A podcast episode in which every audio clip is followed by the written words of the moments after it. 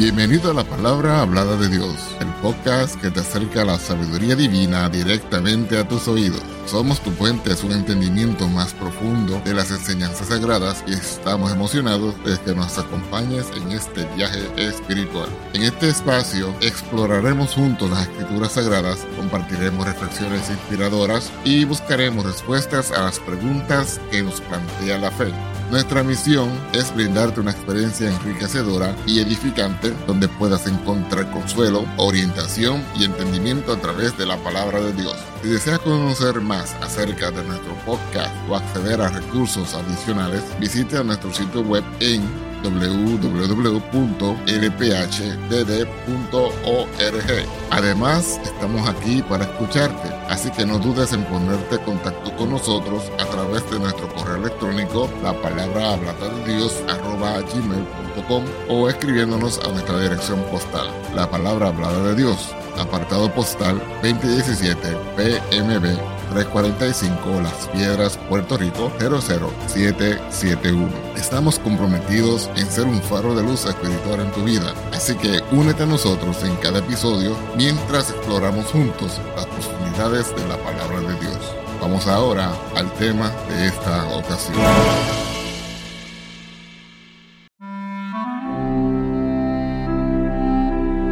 En el sondable lienzo del libro del Apocalipsis, una carta dirigida a la iglesia de la Odisea destaca como un espejo de advertencia para cada alma que busca la verdad divina.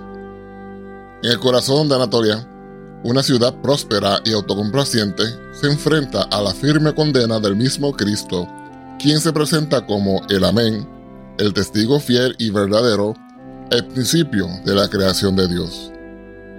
No obstante, la ciudad que presumía de riquezas materiales es acusada de ser ni fría ni caliente. Una descripción vívida de su estado espiritual tibio que desencadena la amonestación del Salvador. Imaginen el drama celestial mientras el Creador señala con claridad su desdén por una fe apática. La iglesia de la Odisea, envuelta en su propia complacencia, no comprendía que su tibieza espiritual provocaba náuseas en el mismo Cristo, llevándolo al punto de proclamar ojalá fuese frío o caliente. Estas palabras resuenan a lo largo de los siglos, desafiando a cada creyente a evaluar su propio fervor espiritual en medio de un mundo que constantemente intenta enfriar la llama de la pasión por Dios. A medida que desentrañamos los versículos que componen esta epístola divina, nos adentraremos en los corredores de la Odisea, una iglesia cuyas obras contrastan con su autopercepción, una congregación que despierta la amonestación del Salvador. En esta búsqueda profunda, descubriremos no solo la dura reprimenda de Cristo, sino también la invitación esperanzadora a la restauración y la promesa de compartir su trono para aquellos que superan la tibieza espiritual. La iglesia de la Odisea nos desafía hoy a enfrentar con valentía la realidad de nuestra propia relación con Dios y buscar una pasión espiritual ardiente que resuene con el corazón mismo del Amén, el testigo fiel y verdadero. Vamos a dar lectura a Apocalipsis capítulo 13, versos 14 al 22, y lo hacemos en el nombre del Señor Jesucristo. Y escribe al ángel de la iglesia en la Odisea Aquí, dice el amén, el testigo fiel y verdadero, el principio de la creación de Dios. Yo conozco tus obras, que ni eres frío ni caliente. Ojalá fuese frío o caliente, mas porque eres tibio y no frío ni caliente, te vomitaré de mi boca. Porque tú dices, yo soy rico y estoy enriquecido y no tengo necesidad de ninguna cosa. Y no conoces que eres un cuitado y miserable y pobre y ciego y desnudo. Yo te amonesto que de mí compres oro afinado en fuego, para que seas hecho rico y seas vestido de vestiduras blancas, para que no se descubra la vergüenza de tu desnudez, y unge tus ojos con colirio, para que veas. Yo reprendo y castigo a todos los que amo. Sé pues celoso y arrepiéntete. He aquí, yo estoy a la puerta y llamo. Si alguno oyere mi voz y abriere la puerta, entraré a él y cenaré con él y él conmigo. Al que venciere, yo le daré que se siente conmigo en mi trono, así como yo he vencido y me he sentado con mi Padre en su trono. El que tiene oído, oiga lo que el Espíritu dice a las iglesias. El tema para esta ocasión es ni frío ni caliente.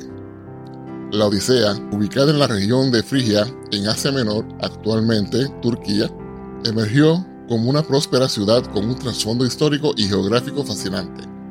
Fundada por Antíoco II en el siglo III a.C., la Odisea se convirtió en un centro vital de comercio y finanzas durante la época romana. Su posición estratégica en la intersección de importantes rutas comerciales contribuyó a su éxito económico. La ciudad destacaba en la producción de lana negra, particularmente renombrada en la confección de vestiduras.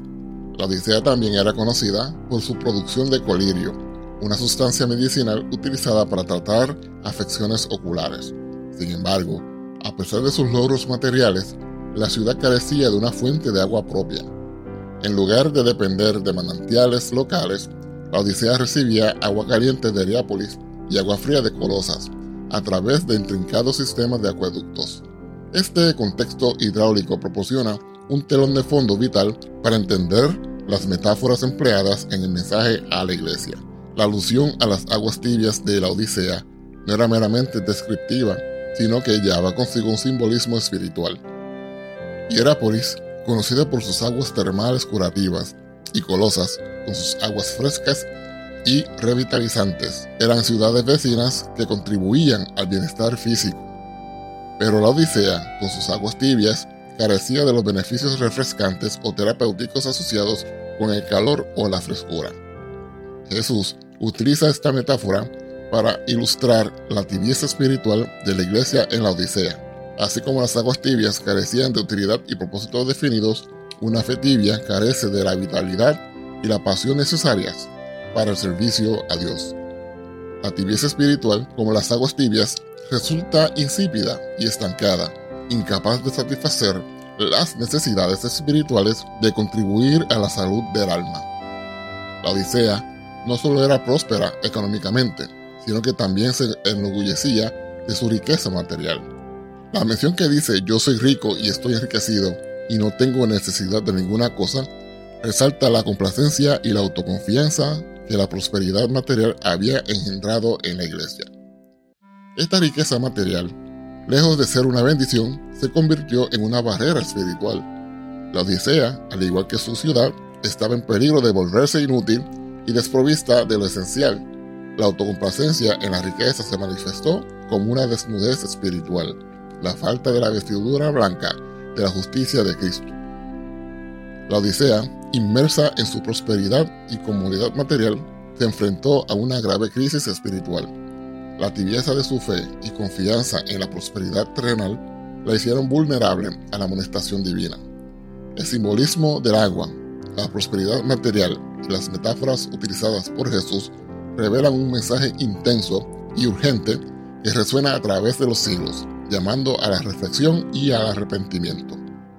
En este contexto histórico, geográfico y simbólico, el mensaje a la Odisea adquiere una profundidad significativa recordándonos que la prosperidad material no garantiza una riqueza espiritual y que una fe tibia es tan insatisfactoria como las aguas tibias que fluyeron por las tuberías de esta antigua ciudad. Verso 14.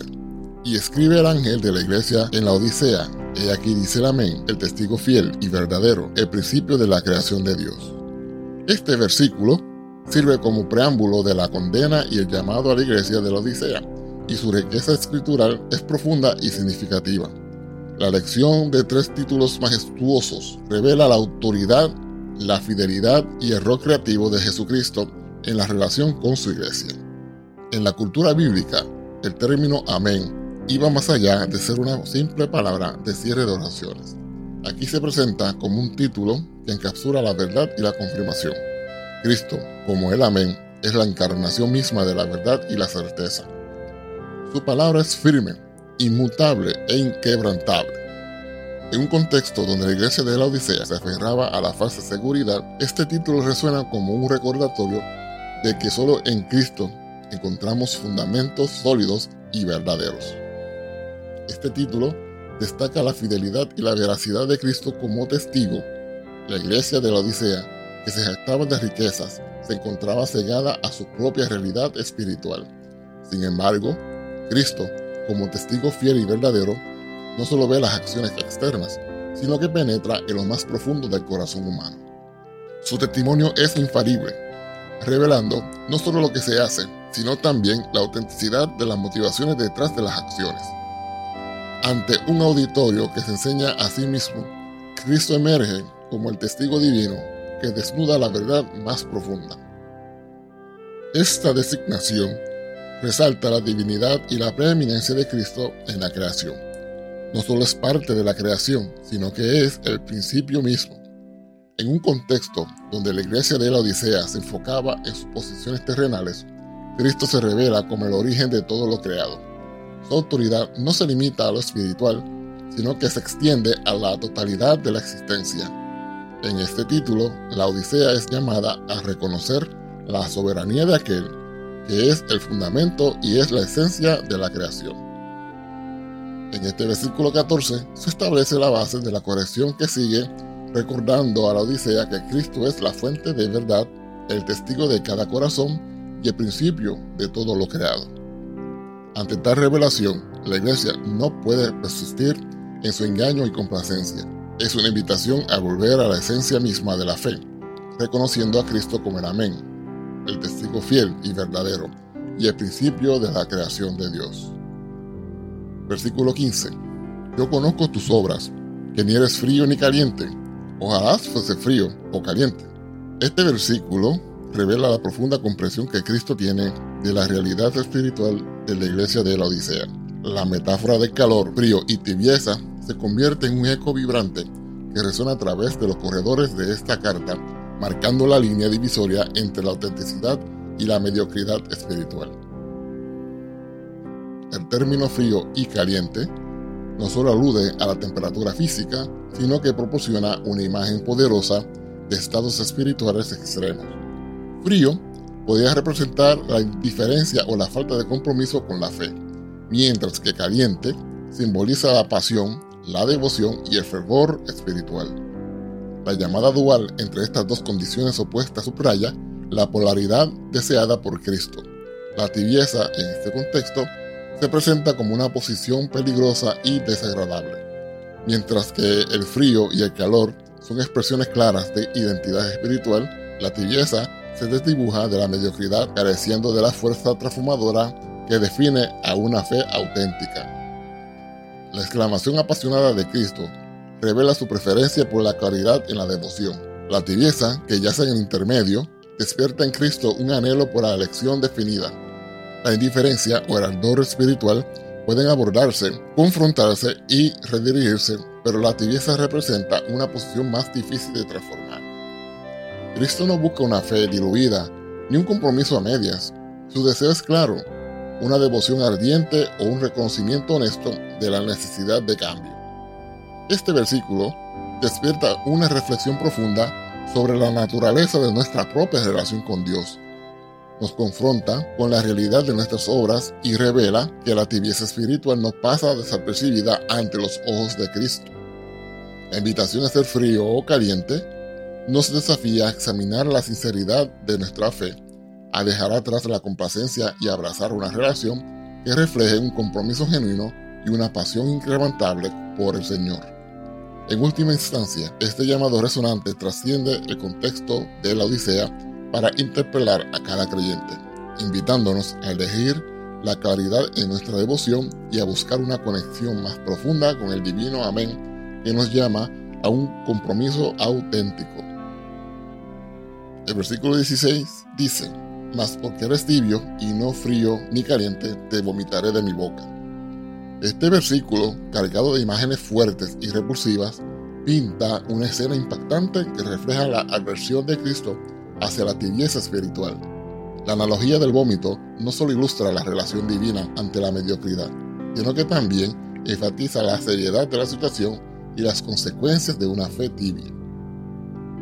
La tibieza es presentada como algo más que una simple desilusión. La falta de compromiso espiritual es tan repugnante a los ojos de Cristo que la comparación con el vómito destaca su rechazo absoluto. Este acto de expulsión simboliza la separación radical que resulta de una fe superficial. La iglesia de la Odisea, complacida con su autopercepción equivocada, es confrontada con la realidad de ser rechazada por el mismo Salvador que anhelaba una relación genuina. La lección de la metáfora del vómito transmite la severidad del descontento de Cristo. No es una simple crítica, es una acción que sugiere disgusto y desagrado extremos. En un contexto donde la iglesia se enorgullecía de sus logros terrenales, este pronunciamiento de Cristo sirve como un recordatorio ineludible de que la complacencia espiritual provoca repulsión divina. La tibieza es inaceptable y la imagen del vómito destaca la urgencia de una transformación espiritual radical. Este versículo nos invita a considerar la gravedad de la tibieza en nuestra propia relación con Dios. Nos desafía a examinar si nuestra fe es apasionada y comprometida o si nos hemos conformado con una superficialidad que desencadenaría el disgusto del mismo Cristo. La advertencia de ser vomitado de su boca es una llamada urgente a la reflexión y al arrepentimiento. La iglesia de la Odisea, en su repugnante tibieza, sirve como un espejo en el que cada creyente debe contemplar la sinceridad de su propia devoción, recordando que el Salvador anhela una relación profunda y auténtica que no se contenta con la mediocridad. El versículo 17 dice, porque tú dices, yo soy rico y estoy enriquecido, y no tengo necesidad de ninguna cosa, y no conoces que tú eres un cuitado y miserable, y pobre, y ciego, y desnudo. Este versículo desentraña la autoimagen engañosa de la iglesia de la Odisea, que, envuelta en sus logros materiales, se ve confrontada con la realidad espiritual de su desnudez y pobreza. La ironía de sus afirmaciones contrasta con la evaluación divina, revelando la desconexión entre la percepción humana y la realidad espiritual. El verso comienza exponiendo la arrogancia de la Odisea al afirmar yo soy rico y estoy enriquecido y no tengo necesidad de ninguna cosa. Esta autocomplacencia refleja la confianza en las riquezas materiales que eran una realidad evidente en la próspera ciudad de la Odisea. Sin embargo, Cristo desmantela esta falsa seguridad a revelar que la verdadera riqueza no se mide en monedas terrenales, sino una relación con Él. La iglesia, al centrarse en sus logros materiales, ha perdido de vista su necesidad espiritual desventurado, miserable, pobre, ciego y desnudo, la corrección divina llega con una lista impactante de descriptores que contrastan con la supuesta riqueza de la Odisea. Cristo proclama que, a pesar de su afirmación de autosuficiencia, la iglesia es desventurada, miserable, pobre, ciega y desnuda. Cada término pinta un cuadro de la condición espiritual real de la Odisea su desventura revela su falta de fortuna eterna. Su miseria señala la ausencia de verdadera alegría espiritual.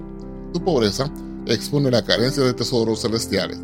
Su ceguera destaca la falta de discernimiento espiritual. Y su desnudez ilustra la ausencia de la justicia de Cristo que cubre las faltas. Esta confrontación directa no solo desmantela la confianza errónea de la Odisea en sus logros terrenales, sino que también revela la necesidad apremiante de una transformación espiritual. La advertencia de Cristo es un llamado a reconocer la verdadera condición del alma y apartarse de la autocomplacencia que nula la visión espiritual. La riqueza real no reside en la abundancia material, sino en una conexión profunda y genuina con el Salvador. La iglesia de la Odisea, al igual que cada creyente, es desafiada a despojarse de la ilusión de la autosuficiencia y abrazar la verdadera riqueza que solo se encuentra en una relación viva con el Amén, el testigo fiel y verdadero. Versículo 18. Yo te amonesto que de mí compres oro afinado en fuego, para que seas hecho rico y seas vestido de vestiduras blancas, para que no se descubra la vergüenza de tu desnudez. Y unge tus ojos con colirio, para que veas. Este versículo revela el consejo divino de Cristo a la iglesia de la Odisea ofreciendo una solución divina para superar su desnudez espiritual y el empobrecimiento. Las metáforas de oro afinado, vestiduras blancas y colirio se entrelazan para pintar un cuadro impactante de la transformación que Cristo desea para su pueblo. La instrucción de comprar oro afinado en fuego contrasta con la confianza en las riquezas terrenales. Este oro afinado simboliza la fe purificada a través de las pruebas y las dificultades. En las escrituras, el fuego representa la purificación y el oro afinado es un simbolismo de una fe que ha resistido las pruebas y ha emergido más fuerte y más valiosa. Cristo aconseja a la Odisea que adquiera una fe genuina que solo puede venir a través del proceso de purificación, desprendiéndose de la superficialidad y abrazando una relación auténtica con Él. Las vestiduras blancas son un símbolo recurrente en la Biblia que representa la justicia y la pureza que Cristo otorga a aquellos que confían en Él. La desnudez espiritual de la Odisea, revelada en el versículo anterior, es abordada con la provisión divina de vestiduras blancas. Este simbolismo destaca la necesidad de la justicia de Cristo que cubre las faltas y transforma la vergüenza en honor. Las vestiduras blancas no solo ofrecen protección y cobertura, sino que también simbolizan la renovación espiritual y la reconciliación con Dios. La imagen de la desnudez y la vergüenza destaca la vulnerabilidad espiritual de la Odisea. Cristo, en su consejo amoroso, busca proteger a la iglesia de la vergüenza asociada con su desnudez. La solución no es simplemente la adquisición de riquezas terrenales, sino la recepción de la provisión divina que cubre las deficiencias y restaura la dignidad espiritual. El colirio mencionado simboliza la necesidad de claridad espiritual y discernimiento. La ceguera espiritual de la Odisea debe ser abordada mediante la aplicación del colirio divino que abre los ojos a la realidad espiritual. Este consejo apunta la importancia de ver la verdad de la condición espiritual y reconocer la necesidad de cambio. Este consejo divino revela la compasión y la paciencia de Cristo hacia su iglesia. En lugar de simplemente condenar, ofrece soluciones prácticas y transformadoras. La iglesia de la Odisea, y por extensión cada creyente, es llamada a intercambiar la superficialidad por la autenticidad, las riquezas terrenales por la riqueza espiritual, la vergüenza por la justicia de Cristo y la ceguera por la claridad espiritual. Es un llamado a la compra divina que solo puede realizarse a través de una entrega humilde y una dependencia continua de aquel que ofrece todo lo necesario para la restauración espiritual. Verso 19. Yo reprendo y castigo a todos los que amo Sé pues celoso y arrepiéntete.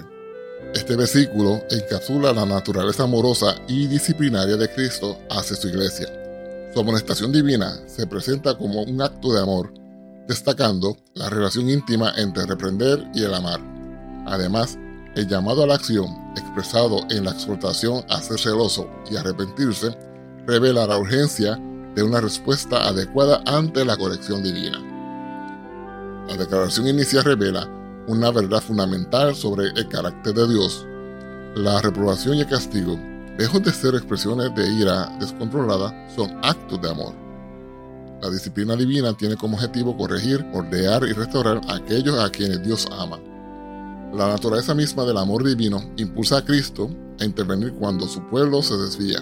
Esta perspectiva desafía una percepción a menudo errónea de la disciplina como un castigo punitivo y recalca su intención redentora. La exhortación a ser celoso no es una simple observación, sino un llamado a la acción.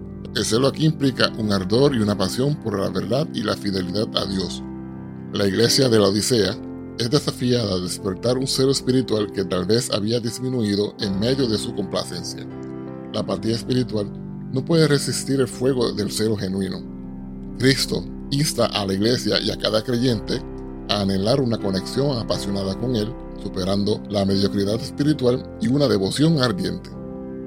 La llamada al arrepentimiento resuena a lo largo de las escrituras como un llamado constante de Dios a su pueblo. Aquí, en el contexto de la Odisea, el arrepentimiento es esencial para la restauración. La autocomplacencia y la confianza en las riquezas materiales deben ser reemplazadas por un cambio de corazón genuino. Cristo no solo señala el problema, sino que ofrece la solución, el arrepentimiento. Este acto implica un cambio de dirección, una renuncia a la complacencia y una vuelta a la pasión y devoción a Cristo. En el versículo 19 revela el equilibrio divino entre amor y disciplina. Cristo reprende porque ama y castiga para corregir. La exhortación al celo y al arrepentimiento es un llamado a una transformación profunda y duradera. La iglesia de la Odisea y cada creyente es desafiada a ver la disciplina divina no como una muestra de rechazo, sino como una expresión de amor que busca restaurar la comunión y la devoción. Versículo 20. He aquí, yo soy a la puerta y llamo. Si alguno oyere mi voz y abriere la puerta, entraré a él y cenaré con él y él conmigo. Este versículo presenta una imagen conmovedora y esperanzadora de la paciencia y la disposición divina para restaurar la comunión con aquellos que responden a la llamada de Cristo.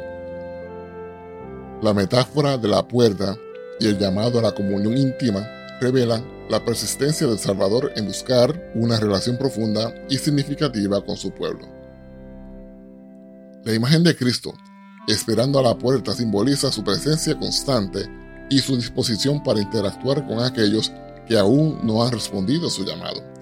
Por otro lado, esta misma imagen del Señor representa la expulsión de Cristo de la vida de cada persona y de la iglesia. A pesar de la tibieza, la rebeldía previas, Cristo se encuentra allí llamando con paciencia y gracia. Este cuadro destaca la naturaleza amorosa y persistente de Dios que busca activamente restaurar la relación rota. La llamada divina no es solo un monólogo, es un diálogo que requiere una respuesta consciente.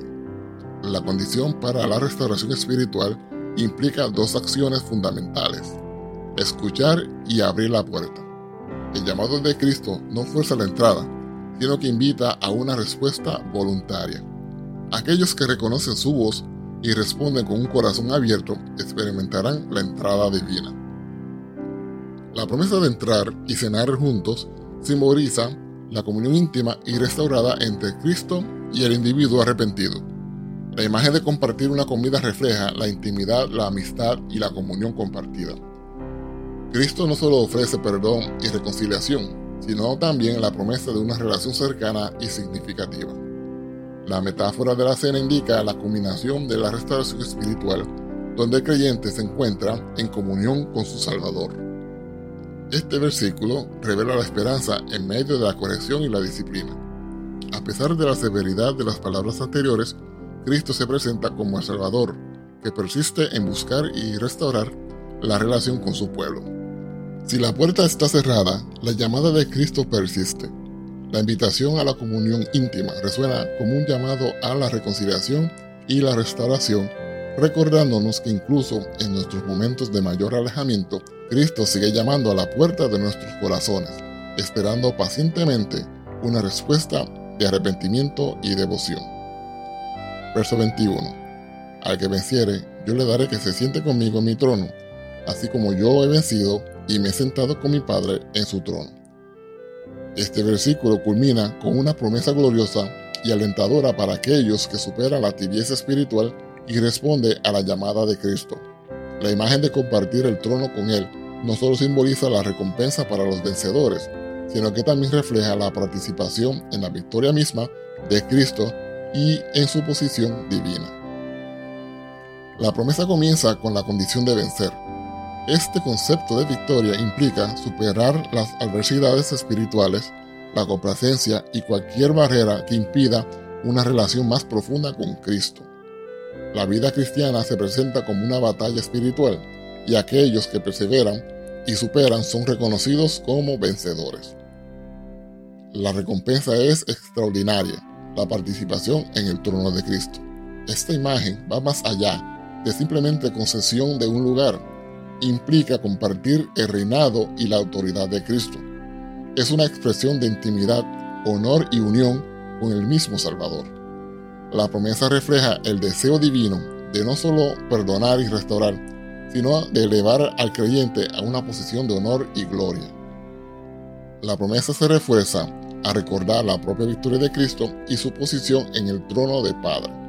La conexión entre la victoria de Cristo y la promesa para los vencedores resalta la participación directa de los creyentes en la obra redentora de Cristo. Es una invitación a compartir en la gloria y la exaltación que Cristo mismo experimentó después de su victoria sobre el pecado y la muerte. Este versículo ofrece una perspectiva asombrosa sobre la recompensa que aguarda a aquellos que, a pesar de las luchas y caídas, perseveran en la fe. La promesa de compartir el trono con Cristo no solo habla de la generosidad divina, sino también de la íntima relación que se desarrolla entre el Salvador y el creyente. Es un recordatorio de que nuestra fidelidad en la tierra tiene implicaciones eternas y la victoria en Cristo nos lleva a participar en la plenitud de su reino. Versículo 22. El que tiene oído, oiga lo que el Espíritu dice a las iglesias.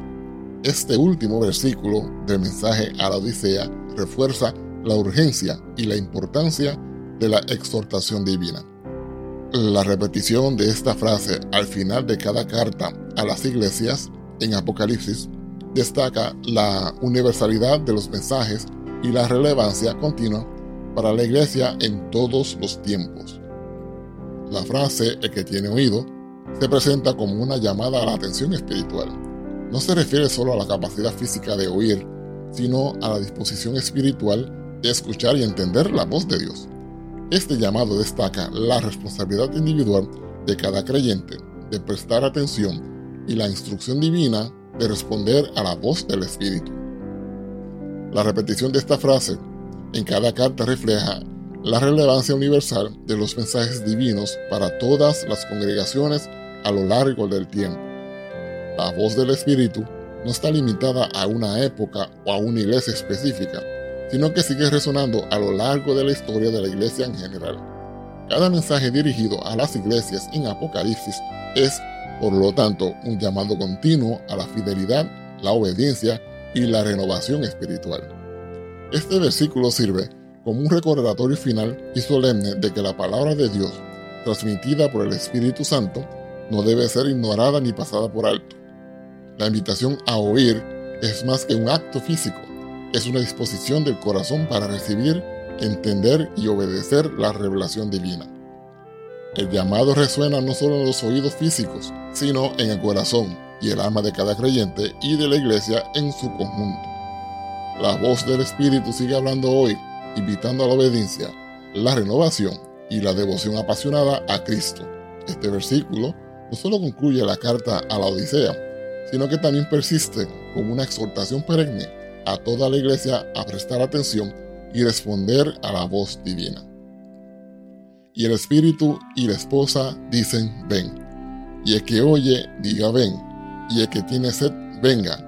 Y el que quiere, tome del agua de la vida de balde. Apocalipsis 22, 17.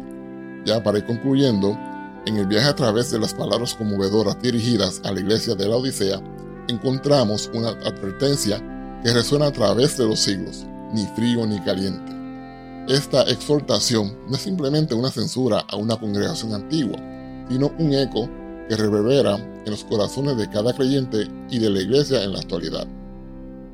Este señalamiento de ser frío o caliente trasciende la mera temperatura espiritual. Es una invitación a la autenticidad y a la pasión en nuestra relación con Dios. La tibieza espiritual, esta mediocridad peligrosa que no compromete ni rechaza, se presenta como el mayor obstáculo para experimentar la plenitud de la comunión con Cristo. La imagen de Cristo, esperando a la puerta y llamando con paciencia, resuena como un recordatorio de que, incluso en nuestras peores caídas y momentos de alejamiento, Él sigue llamando, esperando que abramos la puerta de nuestro corazón nuevamente. La promesa a aquellos que superan la tibieza es un destello de esperanza y una llamada a la victoria no solo se nos llama a vencer, sino que se nos ofrece la asombrosa posibilidad de compartir el trono con Cristo, de participar su victoria y gloria eternas. La frase final, el que tiene oído oiga lo que el Espíritu dice a las iglesias, resuena como un eco que nos sigue recordándonos que la voz del Espíritu sigue hablando. No ignoremos la advertencia divina, ni subestimemos la llamada a la devoción apasionada. La tibieza no tiene cabida en la travesía espiritual. Que cada latido de nuestro corazón cada suspiro de nuestra alma responda al llamado divino, ser ardientes en nuestra devoción, auténticos en nuestra entrega y apasionados en nuestra búsqueda de la presencia de aquel que nos llama a un compromiso que transforma toda existencia. Que la iglesia, hoy y siempre, no se conforme con la complacencia, sino que busque fervientemente ser aquella que refleje el calor divino en un mundo que anhela la autenticidad y la verdad. La lección es clara, frío o caliente, que nuestra respuesta resuene con un eco eterno que proclame nuestra rendición a un amor que nunca se rinde y a un Salvador que siempre llama. Que el amén, el testigo fiel y verdadero, el principio de la creación de Dios, el Señor Jesucristo, continúe bendiciéndote hoy, mañana y siempre. Amén.